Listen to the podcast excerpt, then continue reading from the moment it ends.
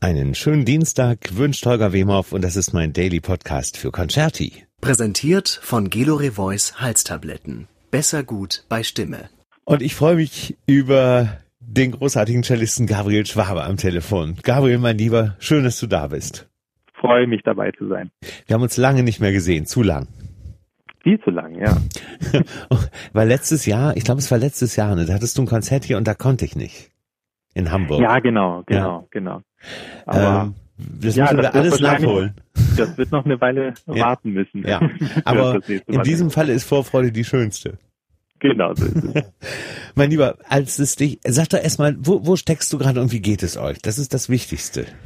Also wir sind äh, zu Hause in Berlin. Ja. Und ähm, im Moment geht es uns eigentlich soweit ganz gut. Ähm, ich meine, natürlich die, äh, die Konzertabsagen treffen uns genauso wie alle anderen Kollegen natürlich auch. Äh, aber innerhalb dessen ähm, ist zumindest schönes Wetter. Man darf ja äh, die Wohnung verlassen und sich ein ja. bisschen Sonnenschein holen und äh, ja und überhaupt. Ich meine, ich habe das Gefühl, dass jetzt in den letzten Tagen ähm, doch wieder ein bisschen Hoffnung zu schöpfen ist. Ja. Dass eine gewisse Normalität demnächst wieder einkehren kann. Mhm. Ähm, und das sind natürlich für uns dann doch wichtige Aussichten, dass man, ja. dass man das Gefühl hat, man kann bald wieder planen und, und das Ganze irgendwie weiterführen. Das sind die Perspektiven, die die vielen Künstlerinnen und Künstler, vor allem die Freien, gebraucht haben. Ähm, einfach, dass es wieder Perspektiven gibt. Äh, und, Absolut, ja. ja.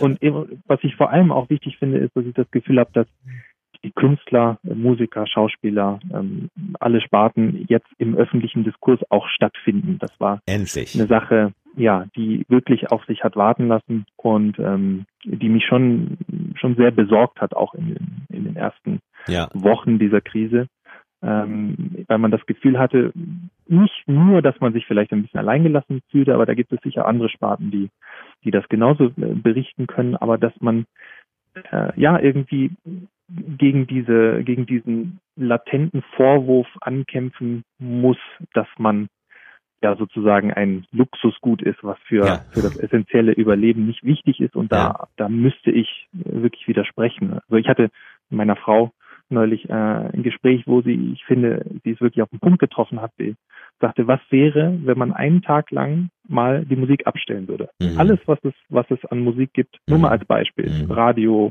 Fernsehen, mhm. äh, Aufnahmen, Konzerte gibt's ja sowieso im Moment nicht. Mhm. Ähm, was würde das machen mit den Menschen? Denn ich glaube, dass wir Schlimmes. doch ja, absolut. Ja. Und dass wir, dass wir das doch ein bisschen zu selbstverständlich nehmen manchmal. Ja. Was das, was das für unser Leben bedeutet. Ja. Äh, ich gebe dir völlig recht. Es war, es war, ähm, es war nicht nur besorgniserregend, ich fand es sogar beschämend, äh, wenn ich das ehrlich sagen darf, dass äh, die Kultur äh, in den ganzen Diskussionen, auch in der Politik, eine äh, viel zu lange Zeit nicht stattfand. Und ich muss mal ähm, an dieser Stelle nochmals ein, ein großes Lob aussprechen für die sechs, sieben Wochen, wo äh, die vielen Künstlerinnen und Künstler überall so demütig abgewartet und geduldig abgewartet haben, ohne aufzubegehren und sich wirklich diesen, diesen, diesem Virus und den Maßnahmen untergeordnet haben. Und es wurde aller, allerhöchste Zeit, äh, als es dann immer noch nicht stattfand, dass es jetzt allmählich etwas lauter wurde. Ich fand zum Beispiel auch den offenen Brief der Berliner Philharmoniker an Frau Grütters, fand ich hochwichtig. Ja. Ich fand es hochwichtig, dass äh, unser Bundes Bundespräsident äh, in der Rede vor dem Europakonzert der Berliner Philharmoniker ähm, bezüglich der Musik von einem Lebensmittel, einem wichtigen Lebensmittel gesprochen hat, im wahrsten Sinne des Wortes. Und äh, da sind wir wieder bei diesem schrecklichen Wort systemrelevant. Ich glaube, ganz, ganz vielen Menschen ähm, ist bewusst geworden, wie relevant die Kultur und die Musik in dies, gerade in dieser Zeit ist. Das denke ich auch. Äh, es bleibt zu hoffen, dass nach dieser Krise, wenn wir alle sozusagen unsere gewohnten Wege wieder gehen, vielleicht davon ein bisschen was übrig bleibt. Ja. Von diesem, von ja. diesem Bewusstsein. Absolut. Ja, ich gebe dir absolut recht. Als, als, ähm, als dieser ähm, Shutdown kam, Gabriel, warst du da in Berlin oder musstest du von irgendwoher zurückreisen? Ich war in Berlin äh, tatsächlich auf dem Sprung nach Hamburg. ich, äh, ich hätte dich gerettet. genau. ja, da hätte ein Konzert in der in der Live-Halle stattfinden soll, ja. was dann natürlich ähm, äh, ja, das also das war wirklich dann genau der Tag vor dem Konzert, an dem klar war, dass das alles nicht mehr stattfindet. Ja. Also am Tag zuvor dachten wir noch, wir fahren hin. Ähm, und genau, dann stellte sich raus, dass es doch anders kommen sollte. Ja, das ist jetzt auch schon fast zwei Monate her, ne? Genau, ja, ja das war um den 12., 13. März. Ja, eine, eine sehr, wenn man zurückblickt, auch unwirtliche Zeit, weil ähm, zu Anfang war man sich nicht sicher. Ich habe das, also wenn ich mich selbst beschreiben sollte zu Beginn, habe ich das fast noch als ein kleines Abenteuer empfunden und dachte, naja, in, in zwei, drei Wochen äh, äh wird das Ganze schon wieder irgendwie äh, anlaufen. Ja. Äh, und äh, aber schon nach einer Woche war mir klar, das wird wahrscheinlich sehr, sehr lange dauern. Ja, absolut. Naja, also Abenteuer äh, trifft insofern irgendwo schon, weil man ja äh, sehr viele neue Dinge vielleicht auch über sich selber äh, lernt in so einer Phase. Mhm. Ähm, und man lernt eben, dass zum Beispiel äh, Dinge wie Toilettenpapier nicht so selbstverständlich immer sind. Hefe. Für, wie man sie gehalten hat. Ja. Und ähm, Nein, aber äh, natürlich, also äh, Scherz beiseite. Nein, du hast absolut ähm, recht. Ist, ja, also ja. Äh, ich meine, das, das ist letzten Endes auch, glaube ich, die, die einzige Möglichkeit, damit umzugehen, dass man irgendwie versucht, äh, so schwer es einem fällt, kleine positive Dinge daraus ja. zu ziehen. Also dass man irgendwie hm. ähm, vielleicht für seine eigene Gelassenheit ja. äh, ein bisschen was tut. Also um, um, um bei diesem positiven kleinen Ding zu bleiben, weißt du, was für mich ein wahnsinns positiver Aspekt war? Na, als, ähm, als nach so vielen Wochen, ähm, bei, bei mir ist es so, ich, ähm, jeder erlebt besondere Situationen mit dieser Corona-Krise. Bei mir ist es so, dass ich mehr Arbeit habe als vorher, als jemals in meinem Leben zuvor. Ah. Ich habe in meinem ganzen Leben noch nicht so viel gearbeitet, was mich natürlich sehr freut.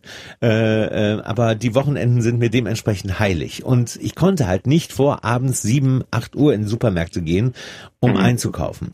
Und über Wochen war eben kein Klopapier zu finden.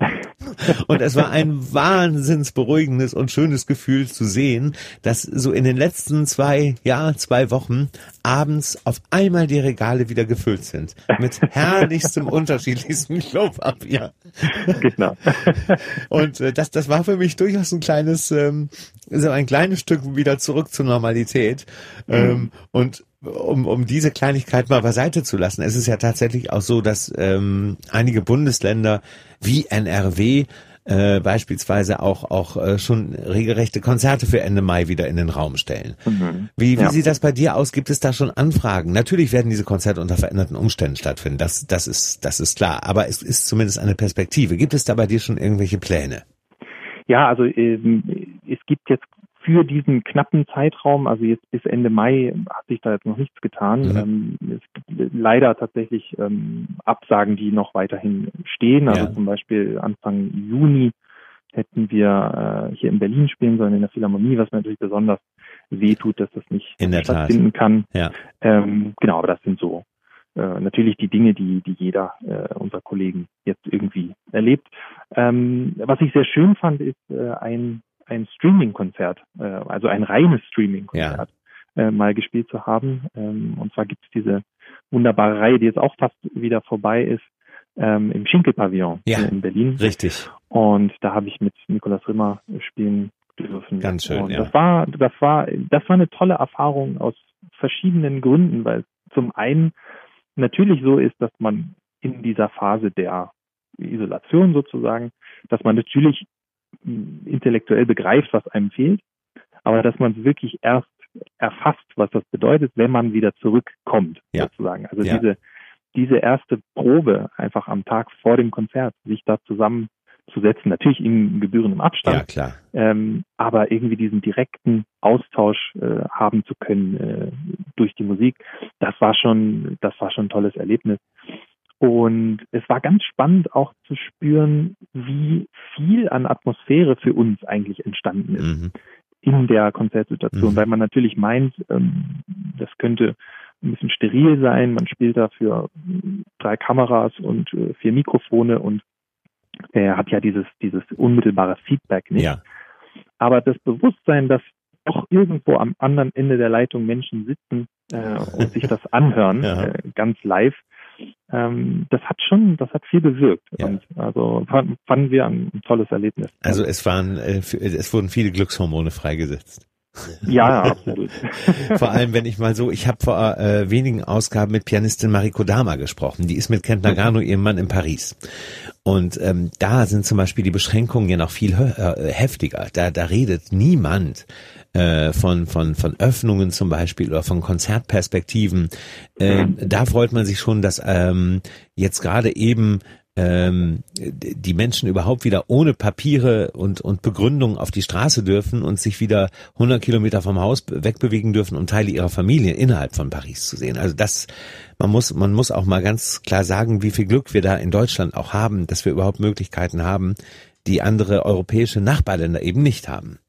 Ja, ja, ja, also wir nehmen das ganz, ganz deutlich wahr, dass ja. wir uns wirklich glücklich schätzen können, die Situation so ernst sie natürlich ist, ja. Ähm, trotzdem in dieser Form und diesem, diesem Umgang ähm, jetzt auch von, von äh, offiziellen äh, Seiten da äh, zu erleben und ja. eben nicht in diese, diese dramatischen Zustände gekommen zu sein wie andere Länder.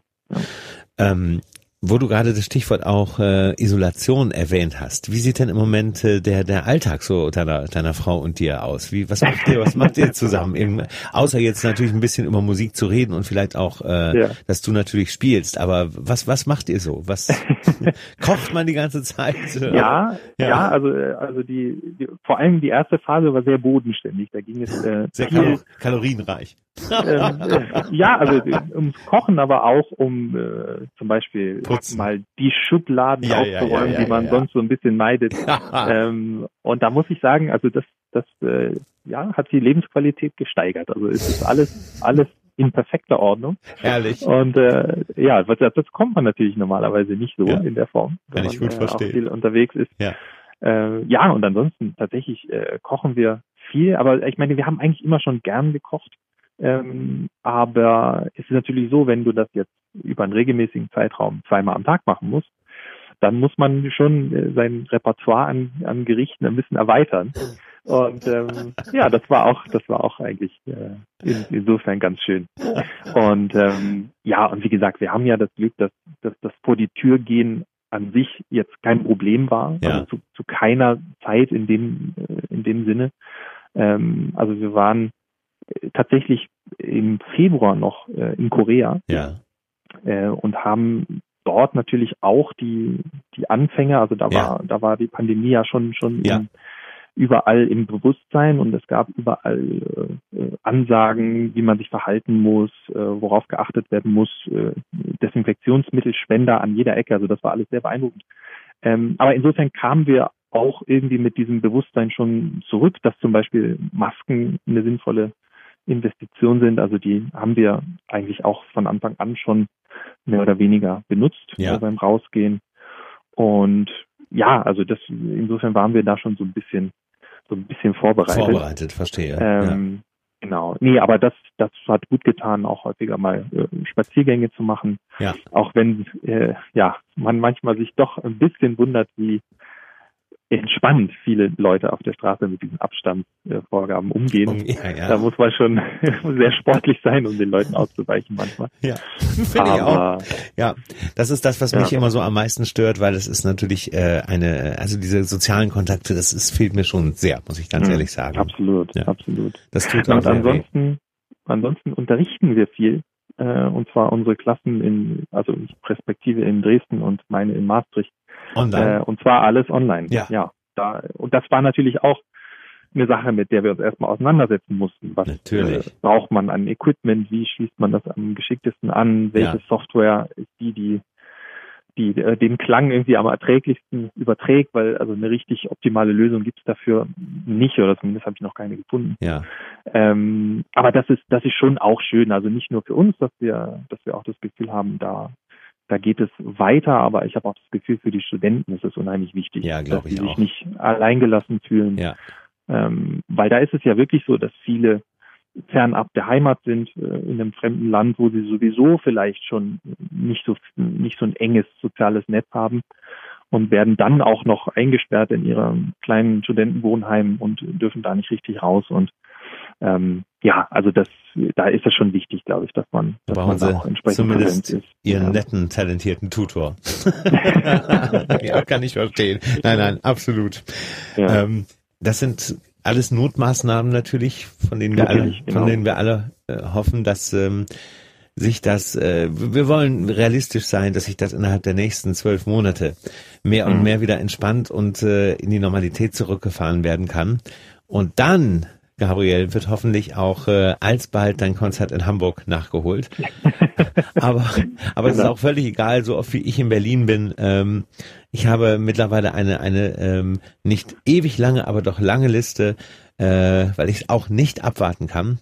Obwohl ich jeden Nachmittag durch meine Sendung in der Leishalle, wo viele Musiker auch live spielen, äh, ähm, aber das ist natürlich was anderes, als wenn ich jetzt ein Orchesterkonzert höre oder im Publikum sitze äh, und, und da als äh, auf der Bühne dann als Fan dann auch was erleben kann. Ich möchte einfach auch mal wieder als Publikum aus meiner Sicht unten sitzen und einfach nur genießen, was da oben vor sich geht. Klar, also mit anderen Worten, ich werde auch zu dir reisen und mir das angucken, wenn du nicht in Hamburg spielst. Gut, das machen wir so. Unser Ziel. Mein Lieber, ich habe mich sehr gefreut, dass du Zeit hattest. Ähm, grüß bitte deine Frau und bleib mir auf jeden Fall gesund und sobald es geht, kehr bitte wieder zurück. So machen wir das. Ja. Danke dir, hab mich gefreut. Mich auch, Gabriel. Bis ganz bald. Bis bald. Danke. Tschüss. Tschüss.